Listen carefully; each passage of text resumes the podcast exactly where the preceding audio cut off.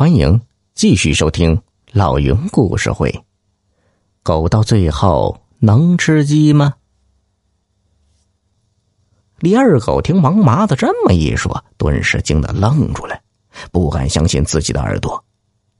他从小在王麻子家当下人，如今已十几年。虽然王老爷家财万贯，可从来没给李二狗吃过一顿净面馍馍。每顿饭不是吃糠就是腌菜，不仅如此，王老爷自己也这样的饭食，除非是逢年过节，他才舍得吃几顿不掺糠菜的净面馍馍。莫不是今天王老爷发高烧在说胡话？李二狗再次向王老爷问个明白，免得产生误会。李二狗硬着头皮，胆怯的问。呃，老爷，您是吩咐我杀鸡炖鸡吗？王麻子趾高气扬的回答：“没错呀，挑挑瘦小的鸡杀，又肥又大的鸡贵呀。呃，杀了浪费我的钱财。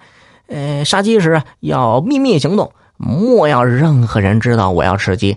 呃，把鸡烧熟后，悄悄的端进我的房间。快去吧啊！”李二狗立刻行动起来，只用了一炷香的功夫，就把一只又瘦又小的烧鸡和半壶烧酒给王麻子端上了餐桌。随后，他退出了房间，等着啃王麻子吃剩下的鸡骨头。王麻子看到鸡和酒，喜出望外。他先用鼻子凑近烧鸡闻了闻，垂涎欲滴，而后重重吸了两下鼻。抓起烧鸡，狠狠的咬了一口。王麻子这一辈子没吃过烧鸡，所以他嘴巴张得很大，用力很猛。只听咔嚓一声，好家伙，竟然咬断了一块鸡骨头。王麻子想啊，这么香的鸡骨头吐出来那多可惜呀！干脆连鸡肉带骨头一块吞进肚子里得了。于是。王麻子把连着鸡肉的鸡骨头一起往下咽，刚咽到喉咙口，就出了点意外，卡住了。王麻子憋得喘不上气来，只憋得脸色发紫，伸脖子瞪眼儿，最后蹬了几下腿，翻了翻白眼儿，不省人事了。王麻子的鬼魂急急忙忙的跑到了阎王殿。他战战兢兢的走到殿角，扑通一声跪下，嚎啕大哭，说道：“阎王老爷，小人知道你法力无边，你让谁三更死，谁敢留他到五更啊？可是小人不知犯了何种罪过，你让我死这么早。”我狠狠心让下人做了烧鸡给我吃，我刚咬了一口啊，还没有咽下肚里就不省人事了。阎王大老爷，你可不能让我死啊！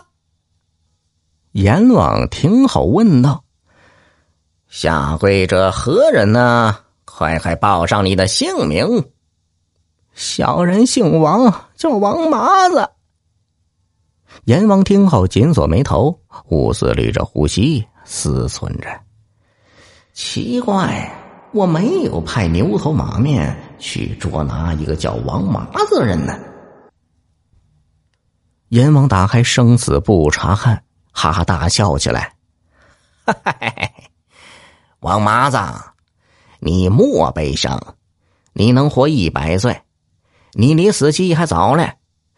可是啊。”你没有吃美食的命，你非要异想天开的吃烧鸡，能有好结果吗？王麻子听后哭得更伤心了，边哭边不解的问：“我富甲一方，家有粮仓不计其数，六处多的像天上的星星，就连那个穷鞋匠还吃烧鸡喝烧酒嘞。”阎王不耐烦的说。哎，你不必多言。鞋匠虽然家境贫寒，但命中注定是吃香喝辣，你怎能和他比呢？原来王麻子前世是个大贪官，他置平民百姓不顾，千方百计搜刮民脂民膏，用百姓的血汗钱大肆挥霍。他的可耻行为惹怒了天神，天神就降下一道旨意，命阎王让他死后托生在一个富贵人家，让他生在富贵中却无享受的命，以此来惩罚王麻子。王麻子听阎王这么一说，眉头紧锁。